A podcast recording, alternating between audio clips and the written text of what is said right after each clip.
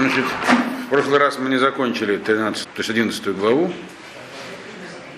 Вы помните, да, что 11 глава, она про события второго храма говорит.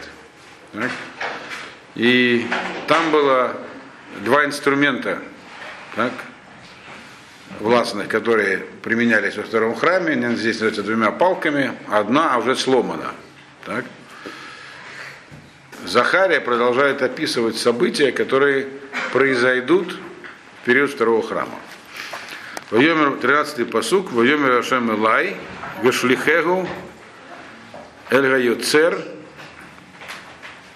Эдер Гаякар, Ашер Якар Тималеем. Вайха Шлошима Кесев, Вайшлихото Бейдашем Аля Юцер.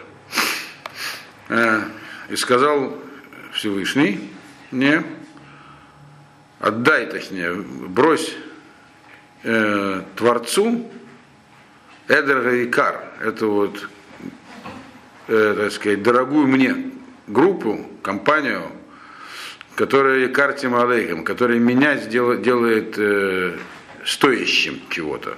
Так Всевышний про себя говорит. И тогда, говорит Захария, он сделал такое символическое действие в видении, взял эти 30 монет и бросил их в Ишлихото Бейдашем Эля Юцер в Дом Всевышнего к этому самому, к Творцу. О чем здесь говорится?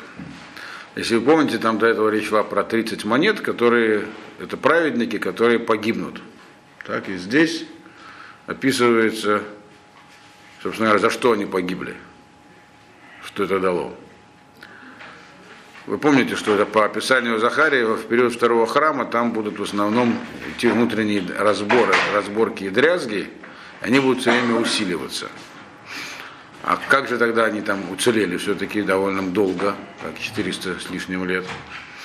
А вот как, сказал Всевышний,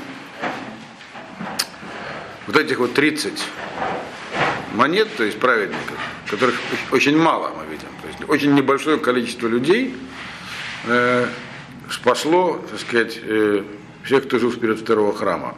То есть спасло не окончательно, а только, так сказать, в определенные периоды истории. То есть отдай их, это вот это дорогое мне стадо, дословно, то есть 30 праведников этих, я шере картим алеем, то есть я от них, я, я карте, значит, это быть важным, то есть важность Всевышнего была утрачена. Люди в основном занимались э, как бы собственными взаимоотношениями, кто главнее, а кто занимался Всевышним. Вот небольшая группа людей.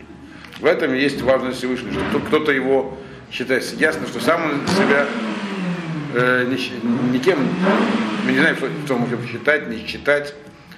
Что в глазах людей важность кто-то должен придавать, кто-то должен, если, бы не, если не будет людей, которые будут вообще заниматься Всевышним, то тогда как бы зачем вообще весь этот мир нужен? Поэтому вот эти вот серебряные монеты, эти 30 праведников, только из-за них якарцы. Я из-за них был якарцы, то есть из-за них я какую-то важность в мире имел.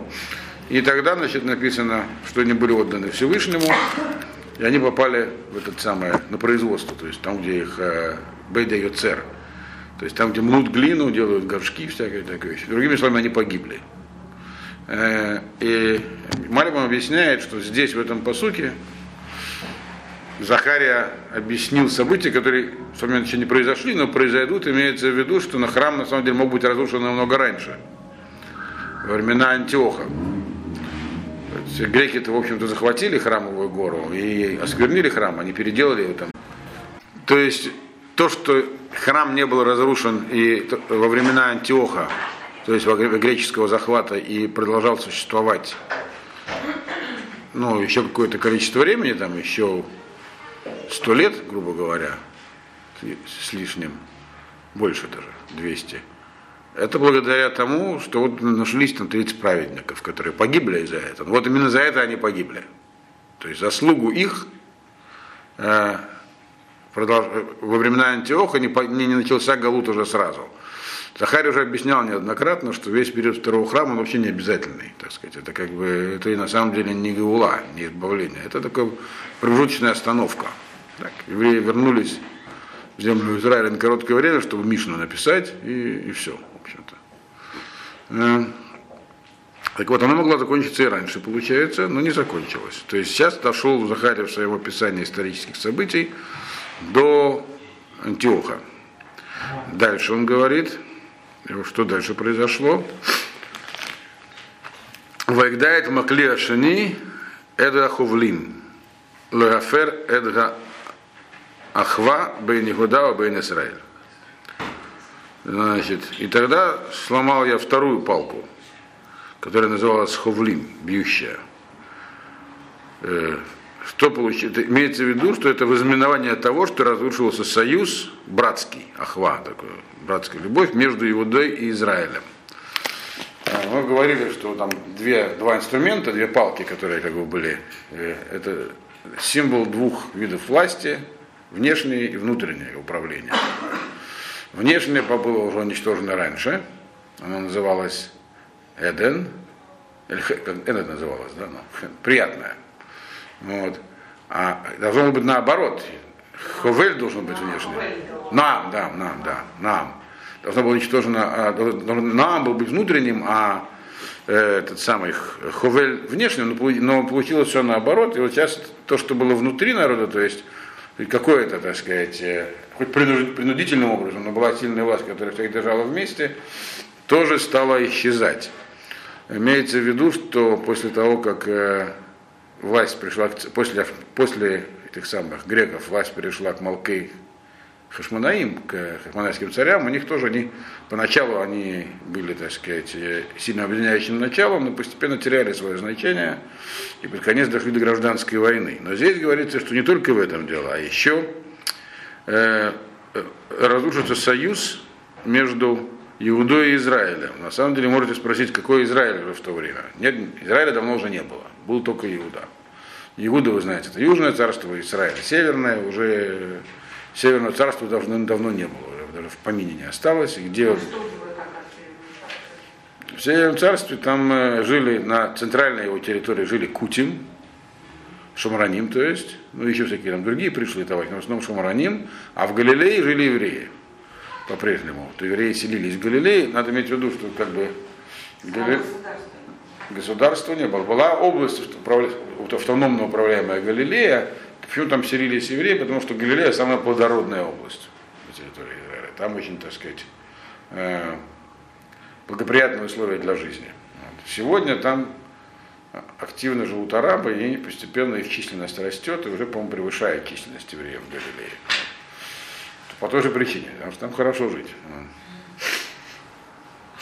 Значит, так вот, э, кто здесь имеет в виду под Иудой и Израилем, понятно, что здесь говорится про аллегорию, потому что Захария, еще раз повторю, описал события, которые еще не произошли, поэтому он не мог называть названия политических партий или э, фамилии правителей, имена руководителей, которые будут. Про это у него не было пророческого видения. Было про то, что будет происходить в общем. Времена, когда существовало и, э, и царство Иуда, и царство Израиль, у них были тоже функции разные. На, на территории Иуды был храм, Э, а на территории Израиля его не было, и то наоборот, там всяческие, у них цари были всякие нехорошие, идолопоклоннические. У, у, на, Иудее были все-таки получше была ситуация. Поэтому, под, поскольку Мицион Ц Тора, из Сиона исходит Тора, то Игуда в данном случае это символ Хахамим, мудрецов Торы, а Израиль это народ. То есть, вот во втором храме начнется раскол, он начнется с того, что будут расти отчуждения между мудрецами, которые называются еще в Геморе называются прушем, а в христианской литературе, соответственно, фарисеи. Именно между народом. То есть как бы будут они как бы, становятся постепенно отдельной группой, такой кастой. То есть это начало такого э, разброда уже внутри самого народа. То есть и власть начнет слабеть, будет не в состоянии всех удерживать, так сказать, в одной упряжке, и начнет расслаиваться народ. Но это еще не конец расслоения. Следующий посуг. Вайомер Ашем от Кахлаха Кли, Роэйвель. И еще имеется в виду, что расслоение будет идти Юдава и Израиль, но ну, дальше будет написано, потом поговорим. Значит, сказал Всевышний еще мне, возьми себе другой инструмент. Он уже не называет его палкой здесь. Предыдущие два инструмента были названы палками. Что палка это все-таки, как ни крути, дубина, орудие управления. Так? Неспроста э, власть всегда вооружает охранников несмертельным оружием в виде дубины, так сказать. Ага. И сказал мне Господь, еще возьми себе сумку пастуха глупого. Насчет сумки здесь не сказал, потому что здесь говорится про сумку. Значит, но про пастуха и глупого говорится. Значит, сказал еще Всевышний мне, возьми себе еще инструмент Роэ Эвиль. Роэ Эвиль это правда глупый пастух. Да. Значит, То есть оружие глупого пастуха. не оружие, инструмент. А, Вот. Значит, очевидно, профессор Исифон, или это он переводил, он решил, что какое оружие пастуха, наверное, сумка. Но почему он стал сумку? Потому что палка быть не может. А потому что здесь говорится про то, что не может быть орудием управления. Вот. Мальбим говорит, что это поварешка, например. Он говорит, ну он так сказал, например. Здесь э, не написано, что за инструмент. Написано, То, чем не управляю. Почему он глупый пастух? Потому что берет в руки то, что не способно э, дать никакого реального эффекта в управлении. То есть власть станет под конец. Здесь говорится про конец эпохи Хашманаев, перед тем, как их сменила э, династия Ирода, они будут совсем уже слабыми и будут править тем, чем, нельзя править. Это действительно самые последние цари Хашманаевские, Аристобулус и Герканус, они ничем, кроме гражданской войны и развала государства, уже себя не, не- не характеризовали. Так сказать. Тут, очевидно, говорится про них. То есть уже какой бы ни был, так сказать, правитель, он хоть чем-то должен править. А под конец там уже был развал. И что пришло ему на смену? Кигене анохим и ким роэба арец, ганихадот лоевкот, ганар лоевакеш, ганишберет лоерапе, веганицава лоехалкель, у басар габрия йохаль, у парсегем ефарек.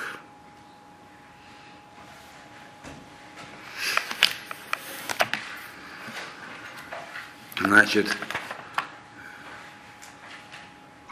я еще забыл одну вещь, в 14-м посуке, когда говорю, что сломаю я палку управления внутреннего, э, еще перед тем, как э, выросло отчуждение народа с э, мудрецами, это то, что говорилось в, в конце 14-го посука, там еще, когда говорилось про то, что будет сломана палка внутреннего управления, имеется в виду, тут отвечается духовное состояние народа, тоже окажется в- втянутым в раздор, там намекается еще про с- э, э, началось, началось с чего вы, вы- отчуждение народа с мудрецами вышло? Э, С движения садукеев. Потому что началась война, можно сказать, духовная между садукеями и Прушем, с Дуким и Прушем. Вот. Э, И это и привело к ослаблению царства, потому что это было две мощные партии. Прушем это были мудрецы Торы, а Цдуким были их противники. Те, кто впоследствии стали называться не они, а, так сказать, э, духовные наследники Караимой.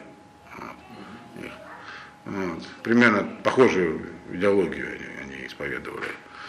Но поскольку это все выливалось в форму политической борьбы, то это и вызвало отчуждение между, между Прушем и народом.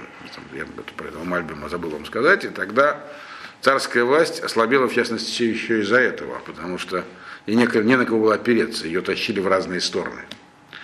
И кончился тем, что цари стали очень слабыми, и тогда на смену им пришла вот уже описанная в 16-м посуке другая власть. Значит, будет тогда теперь такой пастух будет в семье. Пастух, есть все термины в отношении власти и людей описываются как пастух со стадом. Это, в общем, распространенная аналогия. Вот. Лидеры еврейского народа всегда назывались пастухами, потому что их вначале делали пастухами, чтобы проверить, как они заботятся об овечках. И еще потому, что пастухи это очень опасная работа. Пастухи написано склонны к коррупции. С коррупцией. Да. Ну, из Гемора. Да, поэтому вообще по- по-простому пастух, особенно мелкого рогатого скота, не может быть свидетелем в суде. Вот. И воровству.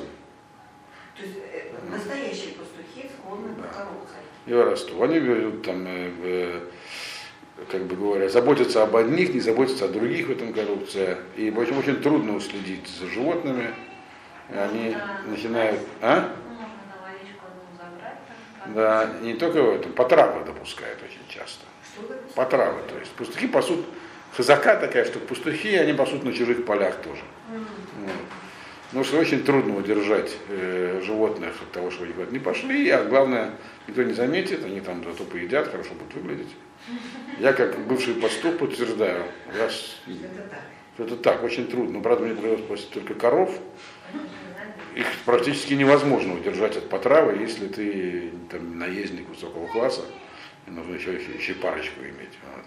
У меня было с ними очень неприятно. Правда, я вообще не умел ездить на лошади, поэтому мне было, конечно, сложнее. Вот. А лошадь была, это еще так усложняло дело. Вот. Вот. Но, э, так вот, поэтому здесь называется все в терминах пастух и овцы, и вот этот пастух он описывает как бы как пастух, каким способом он не заботится об овцах. Потому что я, говорю, там такого пастуха дам в земле, э, э, Бакимроэ, э, Варец, Ганихадот Лоевка, тех, кто убегает, он их э, Лоевкот, он их не будет даже считать. Э, Имеется в виду, власть будет такая, что от нее будут разбегаться люди, а ей будет все равно. Эмигрировать, другими словами. Добровольно, добровольно уходить в Галут. Анар Лоева Кэш, а молодежи, то есть, а, Нар это имеется в виду молодые овечки, ягнята, не будет о них заботиться. Э, Анишбер это ЛОИРП, которые больные, не будет их лечить. То есть социальные программы будут все закрыты. Значит, Аницава Лой Халкель, те, которые не больные, но слабые, то есть стоят на ногах, то есть но нуждаются в поддержке. Вот. Значит, Лой Халкель, то есть им нужно оказать помощь, там, грубо, пособие по безработице. Временно, так сказать, люди не работают, надо им помочь. Их он не будет э, давать им никакую парносу, никакую помощь. То есть это все функции пастуха, и также это функции власти. А Басара Бриим и Ахель. А вот те, которые здоровые, он тех будет прямо с них мясо сдирать. У Парсегам и Фарек. И их э, копыта, копыта с них слетят, с ними. Имеется в виду, что она будет, настанет такая власть, когда, которая вообще будет все равно, что происходит с народом. Вот. Народ разбегается, э, никому нет дела до них. Значит, те, кто, те, кто там, нуждается в помощи, им не помогают, больные они или слабые.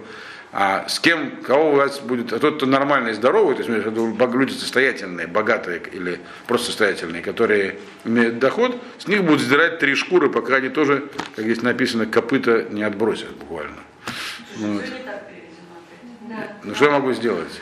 Ну, А, ну как прочитай. Прочитать? Ибо вот я поставлю пастуха в стране, а кто Ну. пропавших искать не будет, Ну. разбившихся лечить не станем, а Ну, разбившихся здесь не накормим. А пухшую здесь нету, а, а нишбер это, это не разбившаяся, это больная. А, ну. а тучную есть будет, и копыта их раздробит. Тут вот смысл, как бы, вот то, что ты сказал, я понимаю, а вот это мне непонятно. Ну, это примерно то же самое, только он очень формально подошел к переводу. да, И, да. вот просто. Слова такие, да, но надо понять, э, что имеется в виду. Имеется в виду, конечно же, Ирод. И его Имеется династия. Это, в принципе, так она и прослеживается. Да. То есть власть будет такая, которая будет, как пастух, которому наплевать на стадо, и как дальше перечисляется, как конкретно Ну, плевать. А молодых заботиться не будет. Это очень важная вещь, которой здесь нет вообще. А как он это перевел? А он перевел вот так, а пропавших искать не. А после этого? А перед этим, а кто... Не, после, сразу а после. кто нужных не вспомнит, а пропавших... А почему Наар это пропавший, я не знаю. Ну, Наар это молодые, так это Ну, вот переводится. я говорю, а Вот. Ну, я еще раз повторяю, я за этот период не отвечаю, я на него даже стараюсь не смотреть. Все равно хоть какой-то. Вот. Не будем ругать других, пока сами не перевели целиком. То есть здесь говорится про власть, которая будет вот таким образом себя вести, такая как бы, такая, как, как бы оккупаци- оккупационная. Часто бывает, что родная власть в своей стране как оккупационная. Так? Вот такая будет там. Не будем проводить всяких исторических аналогий. Вот. Так, имеется в виду, как потом впоследствии выяснилось, так, что это имелось в виду уже Ира, тут шел на смену Хашманая. Вы немножечко в курсе еврейской истории, да? знаете, что в итоге гражданской войны между Аристобулосом и Герканусом э, к власти пришло вообще уже династия, можно сказать, не еврейская, Ирода, э, сына Антипатра. И потом был его сын, один из сыновей. На этом потом закончилось, мне кажется. Потом было римское правление, а потом был внук Ирод Агриппа, который здесь тоже будет упомянут. Вот. Само имя Ирод, Ирод Гордус, оно, скорее всего, греческого происхождения. Вот. То есть не еврейское, но само греческие имена, они не, не криминальные. То есть и многие э, хармонайские цари носили греческие имена, и, э, Танаим и Мараим были с греческими именами. Дело не в имени, а в том, как власть это осуществлялась. Так власть Ирода, она правда была такой. Ирод был очень жестокий, к евреям относился, хотя он считал себя, в общем-то, евреем. Он считал себя евреем, но относился к евреям как... Он знал, что его не любят, грубо говоря. И они любили... А? Еврей, что себя считал? Считал себя еврейским царем? Да, он считал себя, безусловно, еврейским царем, но дело в том, что и он, и отец его, и мать э, проходили гиюр как рабы. Э, и поэтому их статус был темный, были они освобождены. Вот уже его, часть его потомства была потомками Мирьям, одной из последних хманайских девушек, которая принес всякие страшные истории в Геморе, написано, что с ней стало. Вот. По, по одной из версий она покончила с собой, а он ее забальзамировал, поместил в мед, чтобы сделать вид, что она жива и так далее. А как бы легитимация власти продолжалась. Когда говорили, а где Мирьям? А вон она там. Так что вот. Были еще, были еще всякие варианты. Но дело не в этом, а в том, что он чувствовал себя действительно в завоеванной стране. Власть ему дали римляне, а не евреи. Вот. И он действительно был маньяк, вот, натуральный. Он чувствовал всюду заговоры, и заговоры были, не то чтобы так. И он лавировал, а ситуация была непростая при его жизни, правда, политическая. Это был период гражданской войны в Риме, когда вначале Цезарь власть захватывала, а потом э, Октавиан Август с Антонием боролся. В общем, там были события. И все это происходило рядом, там в Александрии. Он должен поддерживать, знать, одних, других. Короче, он выкрутился из всего. Но этому не добавило так сказать, любви к собственному народу, поэтому он вел очень репрессивно себя. Вот. И как здесь написано, это буквально это самая лучшая характеристика его правления, как она здесь описана. Но строил много, это да. Но по строительству здесь ничего не говорится. Ну, 17-й посук. И это последний посук в этой главе. Гой Роига Элиль Озева Цон, Херев Аль-Зрао, Вааль Айне Мино, Зрао Евош, Тиваш, В Айне Мино, Каготи Г.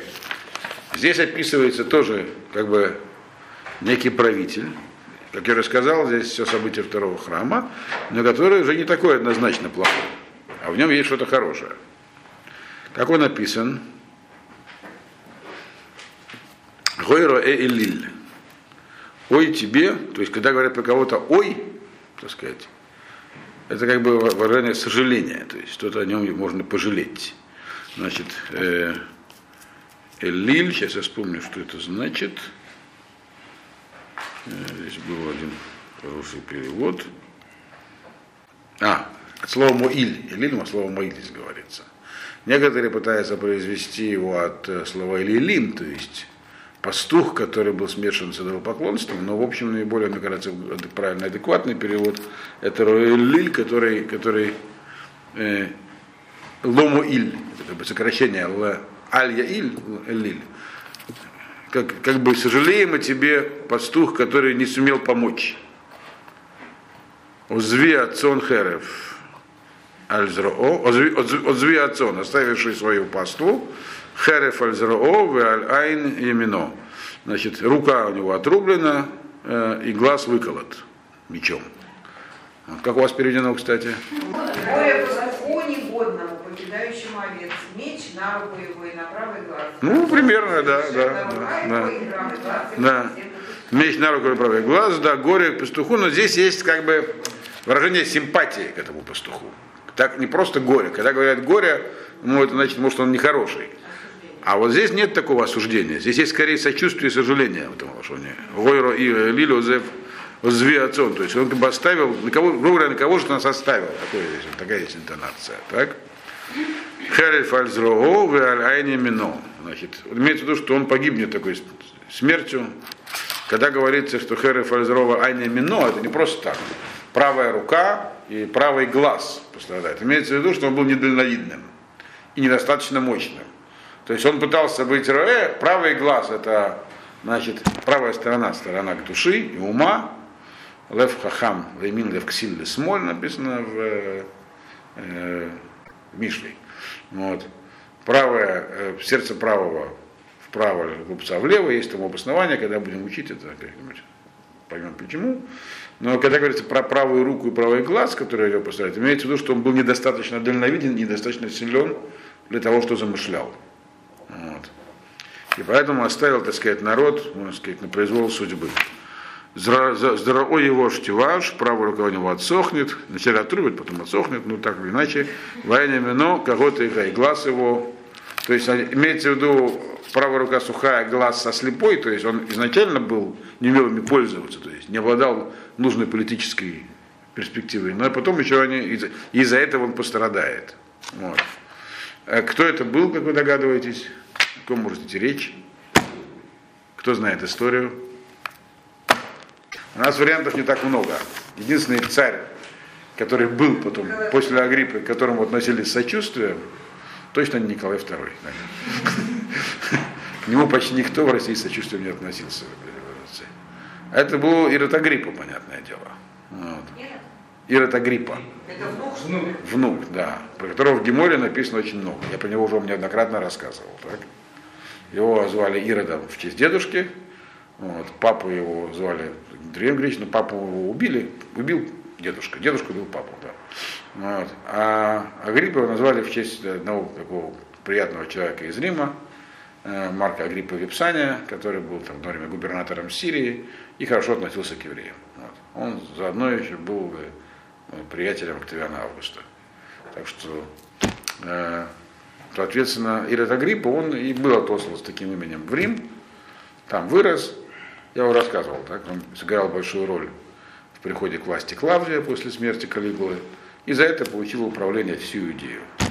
И он начал всякие там популярные реформы. То есть его народ любил, в отличие от его дедушки и дяди Филиппа, и там вообще все семейки, которые никто никогда не любил. Вот.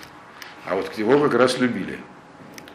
И про него есть известная история в Геморе, когда он делал, я вам рассказывал, нет?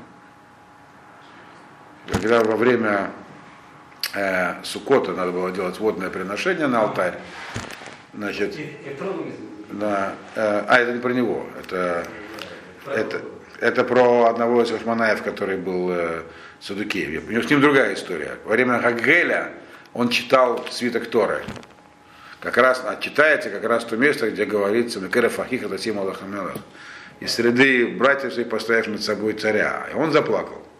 Потому что он-то понимал, что он как бы не совсем, так сказать, у него сомнительное происхождение. Вот. Вот, не из братьев. Хотя не совсем понятно, потому что по Галахе, как только мать была еврейкой, даже если остальные геры, то он уже как бы считается Микерафахиха. Но очевидно, там что-то было не так и с матерью, его конкретно, потому что бабушка у него была хашманайская царица, э, царевна, а кем была мать, я не знаю. Вот. Э, и он заплакал, ему все закричали, ты брат наш Агриппа, написано в Геморе. И это как раз стояло сирийскому народу вину. Но факт, что его любили, и он действительно пытался как-то там от Рима немножечко отмежеваться, но вел себя недальновидно и был убит. По одной версии вдруг заболел странной болезнью, по другой был убит в Кейсарии греками. Значит, Греками? да. Тогда очень много греков эллинизированных жило на территории Израиля, и для них его дедушка Ирод построил там в Себастии храм языческий, Кесария целый город был построен, давно был, но Ирод его очень сильно украсил, там все. Вот. И говорится здесь про него. То есть его, у него были планы, но он как бы не сумел их осуществить. И потом уже снова было прямое римское правление. Некоторые считают, что речь идет про его сына, по-моему, комментаторы, э, который был потом, который был э, еще время правил Галилеей. Но так или иначе, э, скорее всего, это было, имеется в виду, Захария не написал здесь имени и фамилии, но имеется в виду, что кто-то будет еще под конец, который будет таким приятным, нормальным и будет что-то сделать, но недальновидным и недостаточно способным, поэтому у него ничего не получится все равно. Так вот нам, так Захария в целом описал пророчестве, что произойдет во втором храме, и то есть, опять же, пророчество это о том, что второй храм это не панацея, то есть не, не удастся за него зацепиться, и будет еще галут. И поэтому в следующей главе он переходит уже э, к описанию теперь опять гаулы, то есть окончательного избавления от галута. Начинаем 12 главу. Так. Масадва Рашем Исраэль, Нуум Ашем, Тешамаим Ваесед Арец, Ваецер Руах Адам Бакирбо. Слово Маса означает все, что угодно. То есть, может быть, миссия, все, но здесь оно в значении слова пророчество употреблено. Пророчество в слове Всевышнего к евреям. Сказал Всевышний, но те шамаем воеседарец, здесь описывается Захария по определенной причине, которую мы пытаемся понять, э, почему-то описывает Всевышнего. Он говорит, вот сказал Всевышний, который э, установил небо и основал землю, а еще он Яцар Роха Адам Бакербо, он еще вдохнул душу в человека. То есть, вообще это у нас здесь не Пашут Берешит, так? это пророчество Захарии, о том, э, то есть он так что объяснил неутешительную вещь. Правда, он сказал вот то, что, ну, 11 глава, она сказана в очень завуалированной форме. Когда интересно, что когда Захария говорит про Геулу окончательно, говорит более ясным языком, как правило. А про более близкие события говорит более туманным языком. И это на самом деле понятно, более близкие не вот, вот произойдут. Там нельзя, так сказать, четко предсказывать, потому что всякие пророчества, они по определению, мы не должны знать, что, что это оно и было, пока оно не произошло. Это только возможные пути развития, и в них содержится еще главным образом тохаха, то есть э, э, должна быть мотивация для делания чувы. Вот. Вот, ну, если так, то так, если так, так это. Поэтому, а вот когда говорится про более отдаленные времена, здесь более ясно. Как ясно? То есть, язык более ясный. Сами пророчества они все равно завуалированные. Так вот, он начинает, дальше, только что он объяснил, что как все будет плохо, период храм, второго храма, но это не означает, что Всевышний вас оставил. Так? Почему он вас не оставил? Потому что Всевышний, у него есть небо и земля. Для чего они нужны вообще? Э, только для вас. Он называется Всевышний, говорит вам, евреям, сказал Всевышний, который сделал, повесил там небо и, и сделал землю, э, а для чего он это сделал? Для того, чтобы был отцор Рох Адам Бекербор, чтобы на ней жил человек, э, у которого был бы Рох внутри. Значит, небо и земля, понятное дело, это не имеется в виду только материальные, так сказать, объекты, объекты. А имеется в виду, что э, обычно, когда говорят про небо, имеется в виду духовные миры, а не э, стратосферу. А земля имеет в виду нижний мир, э, материальный. Так вот, как бы Всевышний сделал то и другое, а в человеке он это соединил. Руах это самый дух, то есть это делает человека живым, душа, со всеми своими там ступеньками. А Ашем ее материальный объект помещает, так получается человек. То есть так вообще духовные миры от материальных отделены, но в человеке они соединены. Так? И поэтому не надо отчаиваться, для чего ты это Всевышний сделал, то есть как бы он, э, хотя все может быть и плохо, но цель-то есть, цель никуда не девалась. Цель, чтобы это соединение рано или поздно сработало, и люди достигли своей цели. К чему, собственно говоря, должны евреи прийти, как авангард человечества. Значит, и дальше он начинает предсказание, то есть пророчество точнее. Ене Анухи, сам от Иерушалаем, Сафра Лхола Амим Савив. Вегамаль Иуда и Е Бамацор Аль Рушалаем. Значит, сразу приступает здесь к описанию войны Гога и Магога, Захария. Э, она, кажется, тоже будет поэтапной. Вот здесь ее этапы, значит, они постепенно излагаются. Я, говорит, сделаю Иерусалим дословно чашей с ядом для всех народов вокруг. И также на Иуду ну, будет осада Аль Иерушалаем, из Иерусалима, или вокруг Иерусалима. У вас так переведено? Ну, как, как у вас переведено, интересно. Что это простой Я посыл. делаю Иерусалим чашей для яда для всех народов вокруг, и также для врагов Иуды, когда осажден будет Иерусалим. Ну, примерно, да. Значит, о чем здесь говорится, что за чаша с ядом, что за народы вокруг. В Гамале Иуда и Ебе Мацор Али Рушалаем. Значит, э, значит, здесь описываются события, начинается описание событий войны. Война это она описана у многих пророков, в основном у Хескеля, но не только там. Поэтому здесь Захария исходит из того, что он не первый пророк. Что мы уже слышали про эту войну. Не знаем, о чем речь. Гога и Магога. Гог, это я все время путаю, значит, народ Гог под, под- под- под руководством, э, это, это условное имя народа, который придет с севера, и условное имя его руководителя. Вот. Это не два народа. А воевать они будут с другим народом. И э, другой этот народ, это тоже говорится, это у Даниэля, у Хескеля, то есть это все как бы уже известно читателям Захария должно быть. Ну, когда Захария свое пророчество говорил, все уже было про Гога и Магога сказано до него. Поэтому он исходит из того, что мы в курсе. Но мы не совсем, поэтому приходится пояснять. Вот. То есть будет такая война э, представителей севера с представителями юга. То есть Эдом с Ишмаэлем написано будет воевать где-то у нас на Ближнем Востоке, в районе Иерусалима. Вот. Значит, надо иметь в виду, правда, э, дальше будет видно, что вроде как Ишмаэль будет себя представлять серьезную угрозу. Недавно мы изучали Гемору э, Санедрина. Там объясняется, что Равьеса бен Кисми сказал, что вообще-то это будут персы, по-современному иранцы. Вот. С кем придется под конец воевать и дому, то есть Америки, у стен Иерусалима. Ну, То христианство мусульманство, правильно? Да, но там есть более конкретно. Э, э, Под домом не, не обязательно имеется в виду христианство. Имеется в виду то, что произошло от Рима.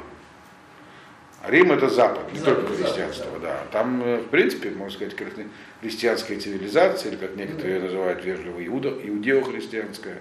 Но про иудеев там как раз у нас сейчас будет Захария говорить о нем, чем, что с ними будет более-менее. Но в целом говорится про столкновение как бы сил э, дома с силами Ишмаэля, но Раби Йосиф бен Кисми вводит поправку. Он говорит, что Ишмаэль будет представлен персами. Вот. Правда, он не ссылается ни на какое пророчество. Он просто просит, это тоже проходили, просит своих учеников вырыть ему могилу поглубже. Вот. Когда он говорит, почему, говорит, придут персы, тут всю землю перепахаю. Вот. Все это, понятное дело, как все выражения Хазаля, это хидот, это загадки.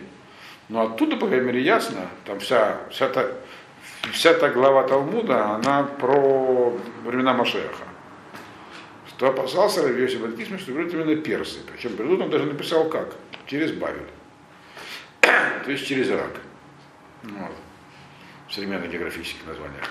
Предварительно его захватив, как он им сказал. Что там, говорит, они вообще там все захватят, а у нас все перевернут вверх дном, все вырвет, в общем, кошмар. Так или иначе, это все связано с, с войной Гога и Магога. Вот. Э, так вот, здесь говорит нам Захария, что в итоге этой войны, они как бы, война будет вестись за Иерусалим. По крайней мере, Иерусалим будет каким-то там э, центральным местом, куда все будут они стремиться. В нем будут этапы. В итоге Иерусалим будет, окажется такого, отравой, отравленным э, плодом или отравленным ядом. То есть имеется в виду, даб до добра, это стремление захватить Иерусалим, Иерусалим, Коля Амин э, Савив, окрестные народы не доведет. Окрестные народы это Ишмаэль. То есть арабы всякие, или по-арабски еще и персы, они будут стремиться к захвату Иерусалима, что у нас сейчас очень ярко выражено, кстати. Вот еще первые посуки, которые здесь Захария, их еще как-то можно соотнести с крестовыми походами, но дальше уже нет. Но хотя мы уже точно понимаем, что речь не шла про крестовые походы. И это нормально. В истории часто случаются такие события, которые как бы повторяются. Просто зная этого Захарию, можно себе представить, дальше вроде бы как еще пару посуков будет описано, что-то похоже на крестовые походы, какой был энтузиазм евреев в времена крестовых походов. Хотя евреи пострадали страшно, но вроде как похоже на события Захария. И мы знаем, что в Акко с рыцарями приехало довольно много евреев. Вот.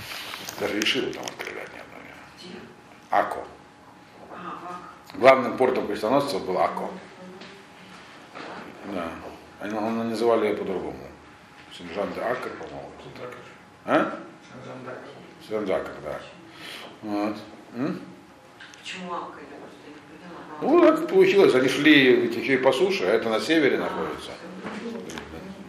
Первый, первый большой порт в Палестине, который они захватили. Они пользовались также и портами Тиром и Сидоном там, в Ливане, но уже на земле Израиля был Акку крупный порт. Самый близкий к Иерусалиму, по крайней мере. Потом они уже там и Яфа тоже. Но в целом Акку было такой всегда центральной пересадочной станцией для морского пути. Вот. И там по этому поводу очень много интересного.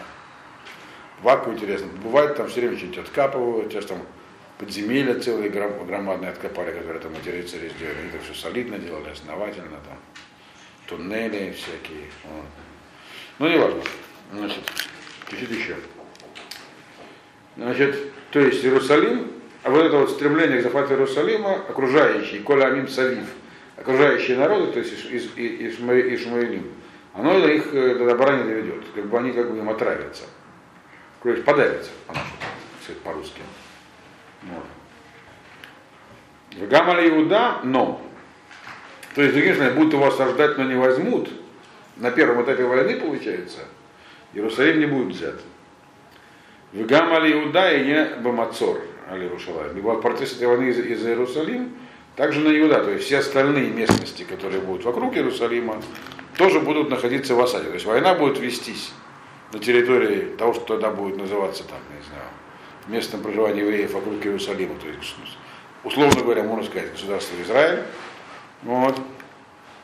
Но это будет, так сказать, на первом этапе, это им стоит, так сказать, отольется, как кость в горле, подавится.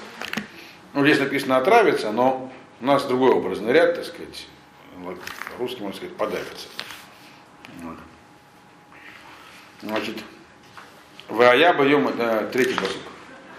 Вая боем агу, асим, это Рушалаем Эвен, Маамаса Лекола Амин, Коль Омсейгам Сарот в Сартуваной Сафоле Коль Гоярец. Значит, дальше события развиваются так. Значит, будет в этот день, то есть в этот день не обязательно иметь какой-то конкретный день. Ведь обычно сочетание в этот день правильно на русский говорить в это время. То есть в те времена будет. Э, я сделаю Иерусалим от неподъемный камень для всех народов. Каждый, кто будет пытаться его поднять, то есть взвалить на себя, другими словами, написано здесь это слово, взвалить на себя, сарот и сарату. То есть он весь им поцарапается, то есть травму получит, пытаясь Иерусалим на себя взвалить. И еще добавок на Исфоле Кольга и Туда еще приедут всякие другие народы из других земель. То есть начнется все с этого, с арабского какого-то, с арабской попытки вести войну, Помню, что про Рагосию Кисмис сказал, что это вообще это будут не араба, а персы. Но они все называются Бне Ишмаэль. У них ничего не будет получаться. Поначалу они пострадают. Еще накликает туда вторжение. Здесь есть два э, слова. Есть Амим и есть Гоярец.